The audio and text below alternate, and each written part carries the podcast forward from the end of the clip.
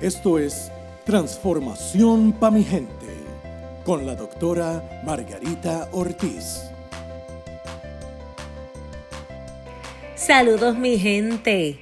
Estoy muy contenta de tenerte de regreso aquí en otro episodio de nuestro podcast Transformación para mi gente, donde te traemos, mira, lo último en la avenida en conocimientos, en herramientas, estrategias, con el fin de acompañarte en ese camino hacia la plenitud. Sabes que me gusta comenzar agradeciendo y en esta ocasión quiero agradecerte a ti por estar ahí, por escucharme, por conectar conmigo y por continuar compartiendo nuestro contenido con otras personas. Quiero invitarte a que si no lo has hecho, lo hagas ahora, nos des likes, nos incluyas en tus favoritos y te suscribas.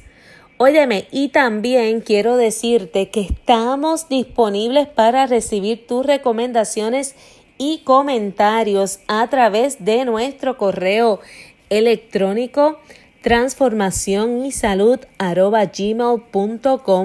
y estaremos haciendo lo posible por contestar tus preguntas, seguir tus recomendaciones y leer tus comentarios. Y vamos a entrar ya en contenido. Nuestro tema para el día de hoy vamos a estar hablando sobre la ansiedad, amiga o enemiga de nuestra salud. Y es que este tema me ha tocado en los últimos, en las últimas semanas muy personal y quise hacerlo para compartirlo contigo. Y ya tú sabes que en los podcasts anteriores estuvimos hablando sobre lo que es la salud, estuvimos definiendo conceptos, lo que es transformación, lo que es plenitud, lo que, ¿verdad? Dimos recomendaciones sobre lo que es la higiene mental y cómo tratar de mantener un estilo de vida y adoptar unos hábitos que nos ayuden a estar en control de nuestras emociones. Pero ¿qué pasa cuando se presenta la ansiedad? Como ya les dije, el tema de hoy, amiga o enemiga. ¿Y por qué quise llamarle así? Yo soy de las personas, mi gente, que piensa que todas las emociones son necesarias y son válidas. Eh, por alguna razón están ahí. Y cuando ellas se acercan y están ahí, tenemos que escucharlas y entender qué nos quieren decir. Y la ansiedad sigue siendo una emoción que se siente cuando estamos frente a un peligro y ese peligro, aquí viene el detallito, puede ser real o imaginario. Pero independientemente si es real o imaginario, va a generar en nosotros una reacción física y una reacción a nivel cognitiva. Así que cuando estamos ansiosos, ¿qué es lo que nos puede pasar? Pues mira, podemos sentir taquicardia, inquietud, mareo, sentimos que el cuerpo se tensa, eh, ¿verdad? Podemos hasta sentir dolor muscular, dolor de estómago, dolor de cabeza, en fin, comenzamos a experimentar reacciones y sensaciones físicas y a su vez se activan pensamientos catastróficos, pensamientos de temor. Y es una experiencia que suele durar de 15 a 20 minutos de una forma intensa. Y esto se da muchas veces en reacción, como les digo, a algo, un evento que está ocurriendo que nosotros podemos interpretar como que nos genera peligro. Y nos hacemos otra pregunta. ¿Pueden los niños y los adolescentes sentirse ansiosos? Pues mira, sí. Podemos sentirnos ansiosos todos los seres humanos en cualquier etapa. Los niños, los adolescentes, el adulto y el adulto mayor. Ahora, tenemos que estar claro que sentirnos ansiosos es una cosa, pero desarrollar un trastorno de ansiedad generalizada o de algún trastorno de una fobia específica, eso es otra cosa. ¿Ok? Así es que ah, existen muchas razones que pueden generarnos a nosotros ansiedad, como por ejemplo la pérdida de un ser querido, un divorcio, una mudanza, haber estado en algún tipo de relación de abuso, de maltrato, el haber vivido con un familiar que sea temeroso y ansioso, el comenzar alguna tarea, un trabajo nuevo. Situaciones como esas nos pueden e-, generar ansiedad. Óyeme, pero también la vacuna del COVID. Y esa fue parte de mi experiencia. Cuando me fui a poner esa primera dosis, mi gente, tuve una reacción en mi cuerpo automática que jamás pensé que la iba a experimentar.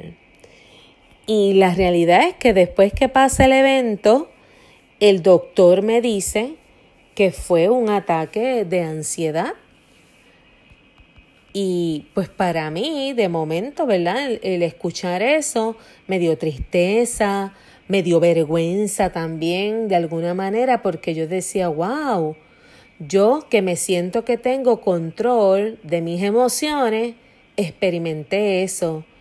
Y déjame decirle, mi gente, que fue una sensación horrible. Luego de eso estaba ponderando si me ponía la segunda dosis o no, porque lo que se me disparó a partir de esa primera dosis fue mucha ansiedad. Y parte de querer hacer este podcast y compartir este tema con ustedes si la ansiedad es amiga o enemiga, es poderle compartir esta experiencia. Así es que ya hemos visto que la ansiedad es una emoción que se siente cuando nuestra mente interpreta que estamos frente a un peligro. Así es que es importante saber que esto no implica necesariamente que exista un problema de salud mental. La ansiedad se puede sí convertir en problemita cuando no la sabemos controlar. Entonces, ya vimos cómo físicamente se puede presentar, con qué síntomas, y sabemos que es ansiedad cuando vemos que estas reacciones físicas no corresponden a una patología o a un diagnóstico de una situación física real.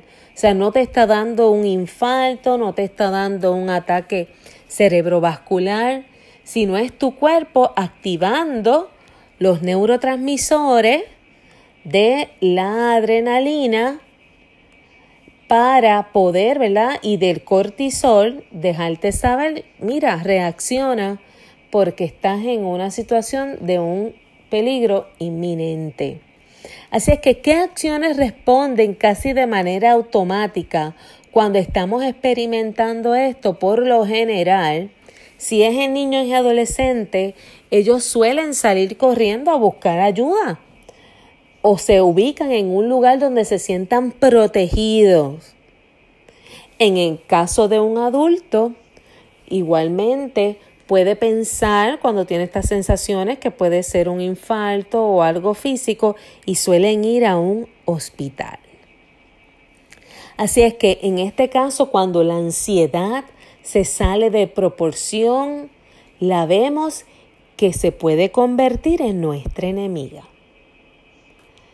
Imaginemos que la ansiedad es como una alarma interna que tenemos en nuestro cuerpo. Así es que ella es amiga cuando se enciende realmente para alertarnos de una situación difícil y ella nos impulsa a actuar de una forma rápido. Óyeme, pero a veces esa alarma se daña y está la mayor parte del tiempo activada y ahí cuando se presenta entonces de forma intensa y frecuente ante un estímulo o un evento, entonces es ahí que nos puede generar o representar un peligro. ¿Cómo yo pude calmar la ansiedad? Óyeme, la respiración es clave. esa respiración diafragmática, ya que ese es el vehículo para poder comunicarnos con nuestro sistema nervioso y poderle dejar saber, hey, cálmate que estamos en control. Lo que mi cuerpo, esas sensaciones físicas está sintiendo, las respeto, las acepto, es normal porque mi cuerpo está reaccionando a algo, pero yo sigo en control. Así es que la respiración es clave. El agua templada, ese es el relajante por naturaleza. Así es que te recomiendo cinco alternativas para manejar y controlar la ansiedad. La primera, respirar. La segunda, tomar agua. La tercera, poner música de tu agrado. Una música que te haga sentir relajada, que te conecte con algún recuerdo positivo. Y ya mismo te voy a explicar a nivel neurobiológico qué hacen estas opciones que yo te estoy dando.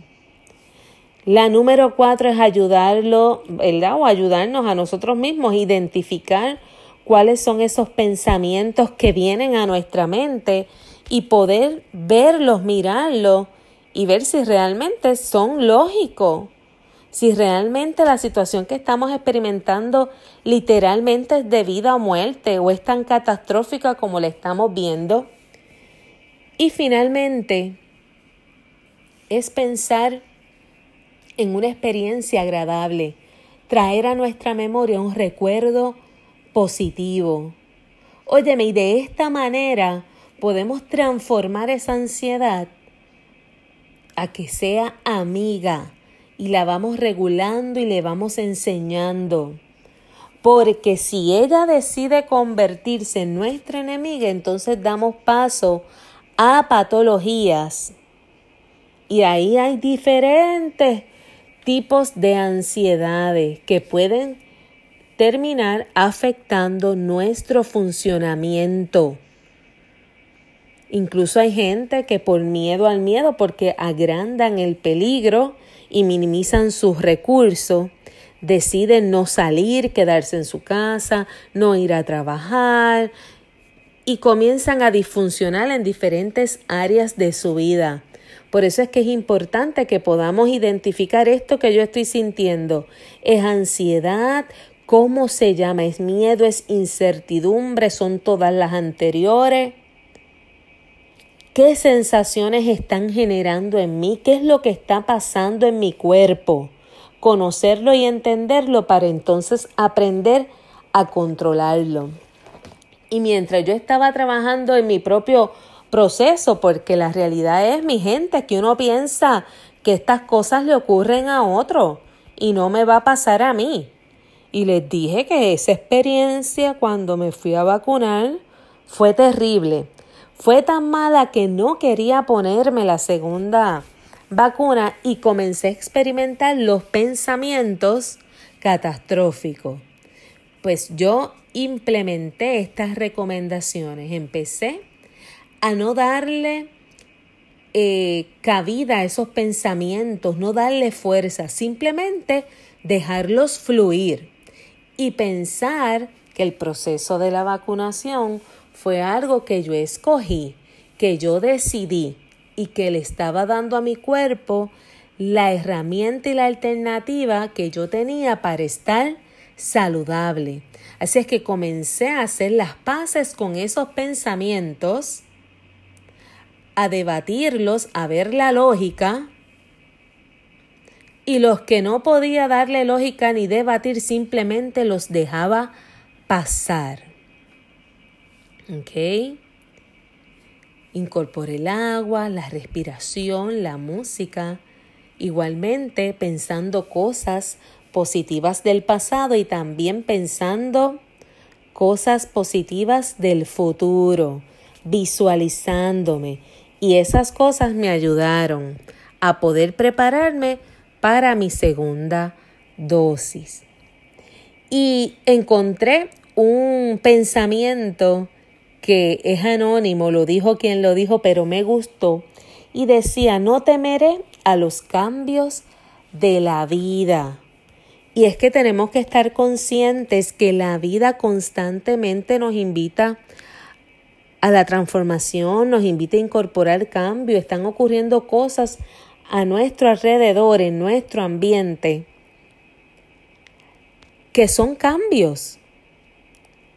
Y e, los cambios por naturaleza suelen generarnos preocupación, incertidumbre, estrés, ansiedad. Pero tenemos que aceptarlo, los cambios, las transformaciones, las transiciones como parte de la experiencia de la vida. Así es que para manejar también la ansiedad, importante lo que es el descanso. Y cuando uno está en la noche acostado y me pasó, voy a hablar de mi experiencia, tratando de conciliar el sueño porque físicamente me siento cansada, pero la mente estaba a millón. Comenzaba yo a escuchar esta música que me brindaba, ¿verdad? Relajación, música instrumental, incorporé los olores de lavanda y mientras sentía las sensaciones de mi cuerpo como mi corazón latía rápido, temblaba, las manos me sudaban. Como por cinco o seis noches me pasó eso. Yo decía, todo lo puedo en Cristo que me fortalece. Recitaba el Salmo 91. También decía, todas las cosas obran para bien a los que aman al Señor. Comenzaba ¿verdad? a leer versículos de la Biblia, a repetirlos, y así me quedaba dormida y encontré mi paz. Y como esos ataques de ansiedad vinieron, han ido menguando. Toda esa tensión muscular, el dolor de cabeza, los mareos, las taquicardias, se han ido controlando. Así es que no solamente conozco del tema en este momento por la teoría, sino mi gente porque me tocó vivirlo. Estamos hablando hace dos o tres semanas atrás lo viví y sé que es una experiencia angustiante. Y hay gente que me decía, no, no compartas eso, no te expongas a la vulnerabilidad, que la gente sepa eso de ti. No, mi gente, quise compartirlo con ustedes porque los psicólogos, los coaches, los consejeros, los trabajadores sociales, los doctores, los médicos, seguimos siendo seres humanos y no estamos exentos a que nos ocurran situaciones y a tener estas experiencias de vida. Y por el contrario, no me avergüenzo. Pienso que de alguna manera validé que lo que le enseñamos a las personas funcionan. Pero, sí funciona, pero tenemos que poner nuestra voluntad. Tenemos que querer realmente salir de ahí. Y ese querer, no dejarlo en la idea, sino moverlo a la acción. Y esta experiencia de la ansiedad y del pánico lo veo como una piedra en mi camino. Pero yo me digo, no importa. Ya me he encontrado bastantes piedras en el camino. Las voy a reunir todas y con ellas voy a construir algo grande. Voy a darle un significado voy a darle un propósito. Por alguna razón experimenté esta experiencia. Y es que en nuestro cerebro eso denota cuando hay mucha ansiedad que hay un déficit de la serotonina, que es uno de los neurotransmisores del bienestar, y una de las formas de potenciar este neurotransmisor es a través de la risa, de la música, de los recuerdos agradables. Por eso es que te decía dentro de las alternativas que escucharas música, que respiraras, que tomaras agua, que pensaras en cosas positivas. Y hay que añadirle un número 6. A pesar de la situación, ríe. Aunque sea una risa ficticia, porque el cerebro no distingue entre una risa ficticia y una risa real. Y aunque comiences con una risa ficticia, él va a comenzar a hacer su trabajo de liberar esa serotonina, esa endorfina, esa dopamina que tú necesitas para balancear y comenzar a vivir en bienestar. Así es que mi gente, si te interesa escuchar más de este tema, te invito a que pases por nuestra página de Instagram, arroba transformación y salud, a que nos escribas a través de nuestro correo electrónico transformación y salud arroba gmail.com que vamos a estar teniendo ahí en nuestras redes un contenido específico para trabajar la ansiedad. Recuerda que la ansiedad puede ser tu amiga y es necesaria, es una alarma necesaria en nuestro cuerpo. Pero si te preocupa cómo eso se está manifestando en ti o en tus hijos, en algún familiar, y las herramientas que compartí contigo no son suficientes, eso lo que te dice es que tienes que buscar ayuda profesional. Así es que es importante que aprendamos a escuchar las señales de nuestro cuerpo. Y antes de cerrar, quiero agradecerte una vez más por haber estado ahí, por escuchar, por ser parte de este movimiento de la comunidad de transformación y salud. Así es que no te pierdas de nuestros próximos programas y recuerda compartir si esto resultó un tema valioso para ti. Nos vemos en nuestro próximo episodio. Recuerda siempre nuestro eslogan, alcanzas la plenitud con transformación y salud. Agradecemos tu sintonía en este episodio de Transformación para mi gente con la doctora Margarita Ortiz. Te invitamos a que nos sigas y compartas.